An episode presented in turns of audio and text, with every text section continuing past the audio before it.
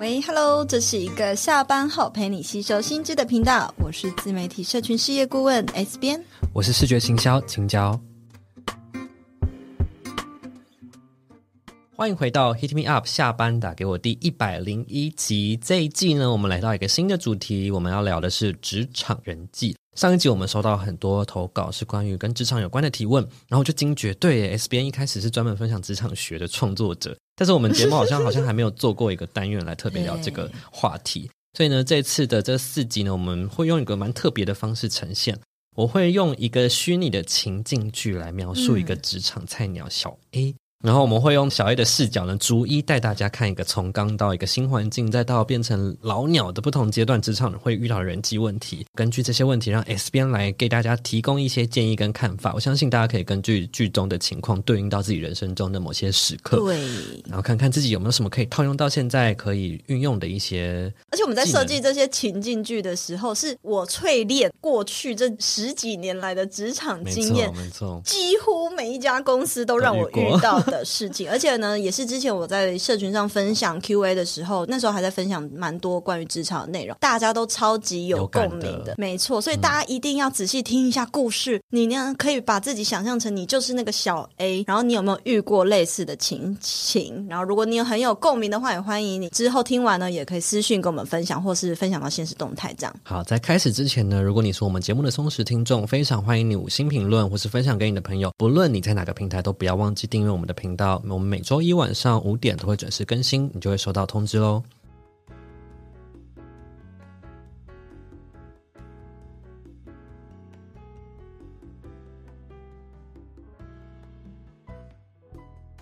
小 A 是一个刚进入职场的新鲜人，今天是他到职的第二周，他万万没想到这么快就遇到了职场难题。虽然主管呢已经在第一周的时候交接完一些基础的工作事项与任务，小 A 也很努力的学习得很快，但是在他的工作事项里呢，还是有很多内容是他第一次接触到的。他小心翼翼的把碰到的问题都整理并一一的询问同事，但是他也不难发现自己一直在麻烦别人，这样的窘境让他很是困扰。于是他开始拿捏遇到的问题是不是需要这么样快速的去提问，若不是太急，就自己先判断处理。但偏偏就在他选择忽略问题的时候出包了，并被主管提醒有不懂的地方就要问啊，出错了反而我们要花更多力气去解决，这让小艾很挫折，不知道该如何面对这样的情况。好，我们大家刚刚听完这个故事呢，不难发现，小 A 呢是刚换到一间新的公司报道的时候，就不知道到底如果有问题，是应该要问同事呢，还是不要问同事呢，还是自己解决呢？那其实呢，这是很多新人刚进一间公司的时候都很难拿捏的状况，问也不是。然后不问也不是哈，所以他最后觉得说啊，不然我就自己尝试解决看看呐、啊。结果最后还是出包了。那这时候被主管骂了，该怎么办？那我觉得呢，在当我们呢、啊、刚进到一间公司的时候，就是遇到好像自己做错了，然后又很害怕自己做错。当你的做错了，或者是你是一个新人出错被抓包的时候。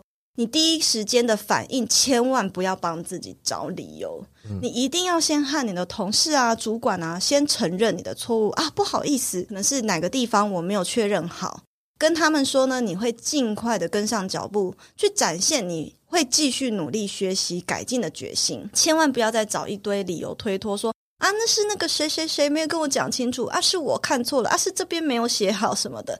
因为刚进公司的你啊。任何的犯错借口都会变成被大家讨厌、被大家白眼的理由。所以呢，刚进一间公司的时候，我觉得的确真的是要掐紧大腿、绷紧你的神经。那在下一次呢，被交付任务的时候，最好一定要先确认好，如果这件事情有疑问，你可以问谁？最常遇到的就是一个新人呐、在有问题的时候，他没搞清楚问谁，就周围遇到的人都问一遍。老同事或前辈们就会想说，干嘛问我？这谁啊？哪来的菜鸟？这种感觉。所以在你被交付任务的时候，你最好是先跟主管再三确认这件事情相关的人士，如果有疑问，你可以请教谁？这样子呢，才确保自己不会踩到别人的地雷，或者是变成公司一个很奇怪的人，并且呢，搞清楚什么是可以自己解决，什么是不能够自己解决的事情。那分类的方式呢？帮大家整理出两个，我觉得很简单就可以分辨的。可以解决的事情，其实那种上网查就可以找到解法的问题，嗯，例如列表机这个按钮是什么意思？嗯、例如呃，不知道要怎么样使用影印机这种鸟问题，你这个就算同事没有教你，你还去问他们，这明明上网就可以找到了，你还去问他们，他们一定会觉得哦，好烦哦，或什么的。另外一种不可以自己解决的问题，就要很小心了，那就是有权限或权责之分的问题。或者是呢，主管未曾交代过的陌生领域问题，以及还没有学过的问题。嗯，你看有权限的问题，如果今天这个列表机是没有权限，大家都可以用，我觉得你就上网查一查。可是如果今天这个列表机是需要某个人的卡，要逼了，要输入谁的密码才能使用，那你当然要问啊，因为你就是没有啊。所以这个就是那个差异点，嗯，对。那如果这件事情本来就是你陌生的，或者是呃，必须要哪一个同事的密码他才能够做的，你就一定要问清楚。最后一个重点，你不要哦，我已经确认好这个的确就是 S 边说的可以问的问题，不可自己解决嘛，所以你就要去问啦。但是呢，你不要茫然的就突然就去问大家。呃，你在出发要去问同事之前，你要先把问题梳理好。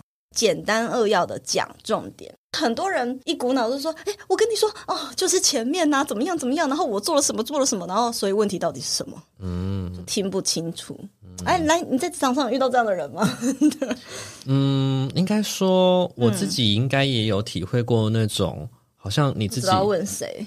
不是不知道问谁，是比如说你今天处理这件事情有 A、B、C 三个步骤，嗯，然后你在处理到 A 的时候，你就发现有问题了。可是你没有解决这个问题，你也没有办法进入到 B、C，所以你选择想说好，我整理好了，我去问问题。好，我得到了 A 的答案，发现我在 B 又卡关了。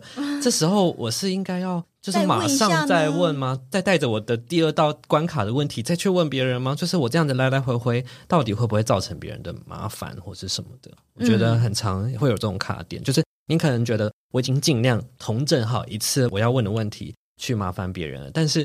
又有一些更进阶的问题，可能会在你解决现在当前的问题的时候又出现的。然后，那这种时候是不是又很难？很麻烦？对，很难拿捏。我觉得这个时候其实真的是公司也要帮忙，不是说都不是新人自己完全哦，我自己已经很小心翼翼了，就完全不会，绝对不会惹到对方。其实也是很看公司制度，有些公司在新人来的时候会派小天使给你，就是一个学长姐的意思，他就陪着你这一个礼拜做很多事情。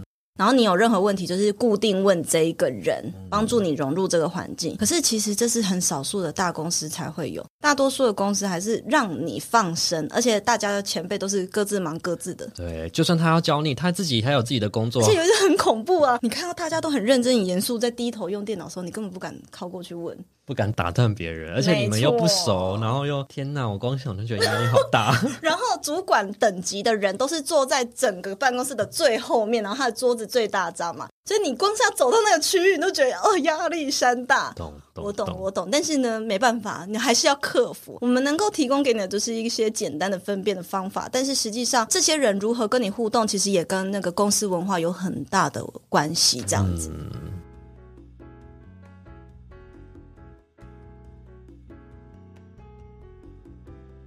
大体上来说呢，公司的同事都对小 A 很友善，也很常主动邀请他下班一起聚餐，一起点下午茶。但是小 A 的家境不算太好，他非常迫切的需要存下足够的钱来还学贷并补贴家用，所以面对同事的各种邀约，他很是纠结。若是能够融入同事间，处理工作也会更加顺利且愉快。但是他也不想为此破坏自己的计划。嗯，这一个呢，也是所有的新人刚进一间公司最害怕的事情。我到底要不要融入大家？要不要呢？去跟这个饭局，中午时间到底要不要一起去吃饭呢？嗯、还是要自己前期都自己带便当呢？我跟大家讲，你初期哦，你刚进公司的第一个月，拜托你，建议你一定要先试着融入。大家如果有人约你，你最好都是不要自己带便当，然后你可以找同事，或者是等待同事的邀约，找你一起去吃午餐。因为呢，在这个吃午餐的过程中，你才可以更听得出来哦，谁在这个群体里面各自扮演什么样的角色。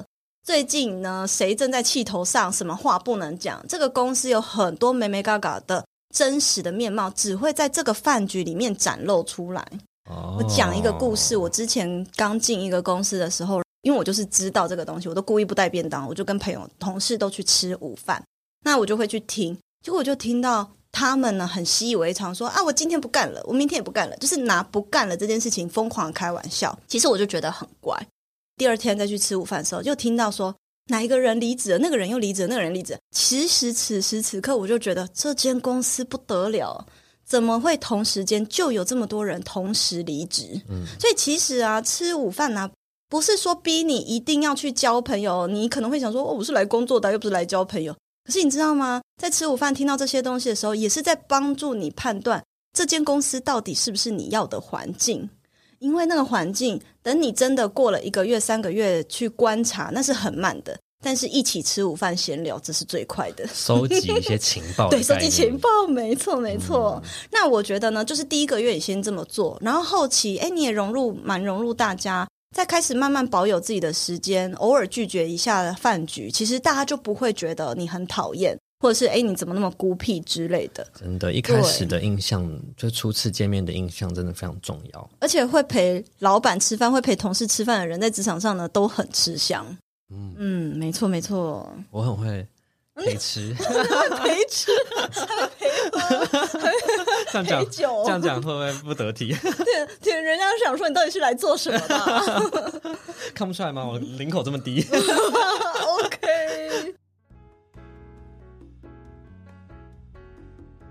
工作一阵子后，小 A 逐渐上轨道了。不过他发现同事们开始加班加得很晚。原来刚进公司时刚好是公司的淡季，进到旺季之后呢，就是无尽的加班循环。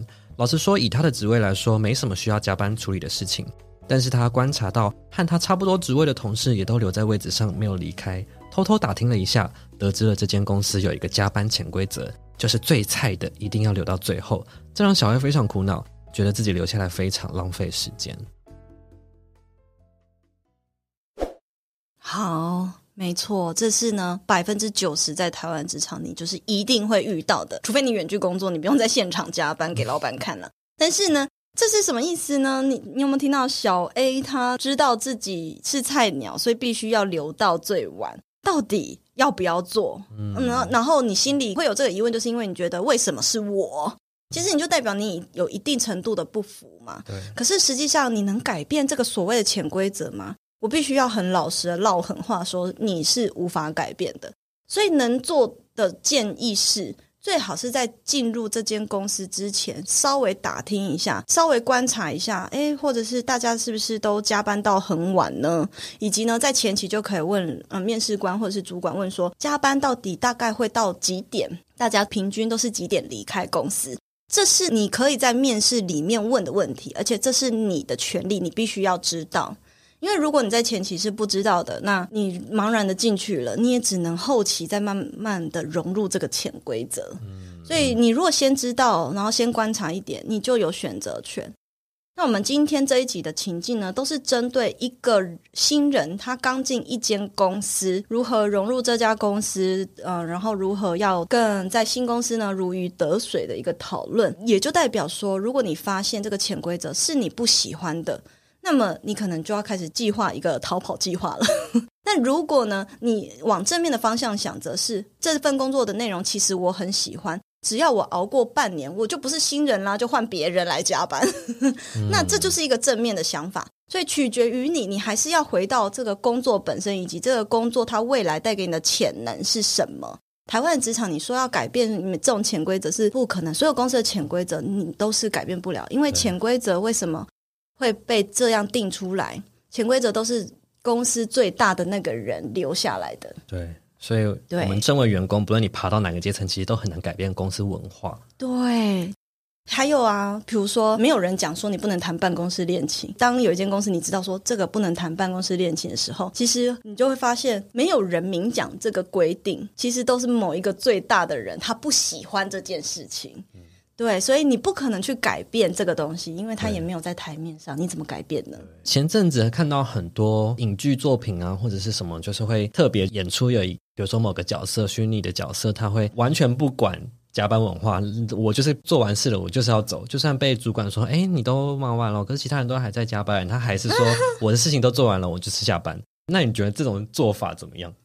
我觉得很 OK 啊，想回去，合理吗？合理吗？我有讲过啊，我有在某一份工作的时候，然后那一份工作就是经常一天下来就有六七个会议，然后一整天什么事情都没做，就一直在开会。有一次我就真的受不了，而且都那种会议都是超级临时。那一天呢，我觉得我已经开完会了，然后已经事情也做完了，所以差不多六点了，我准备要下班，六点还是七点，反正我就准备要下班。结果呢，我包包都收好，站起来了。我主管还说：“哎，准备开会喽。”然后我就说：“哎，这个会议是你的会议，不是我的会议，我要先走了，拜拜。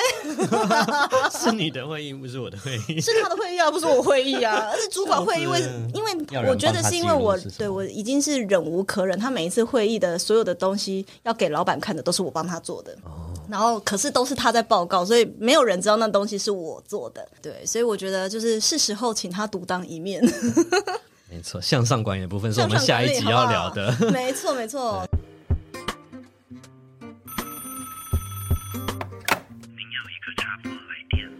告诉大家一下，我们接下来两集会针对不同资历的人来有更多的不同的情境分享。对，刚刚前面有提到说，我们是用小 A 他逐渐从一个新的环境到老鸟不同阶段，所以我们接下来四集呢，就是会按照一个正常的历程来跟大家有四集的不同的情境剧，大家可以当成追剧一样来听这个广播剧的概念。所以这一集呢，我们聊了一些初期你刚进到公司，刚开始哎决定要不要融入同事啊。因为要不要去遵守这个加班文化的潜规则啊？这些很出奇的一些遇到的问题。那接下来呢，我们就会更深入的聊到，比如说跟同事的相处，然后跟主管怎么样向上管理。同事间的这个相处，还有接下来你可能逐渐要变成一个主管，你要开始带人了。那你向下管理的部分，你又会遇到哪些问题？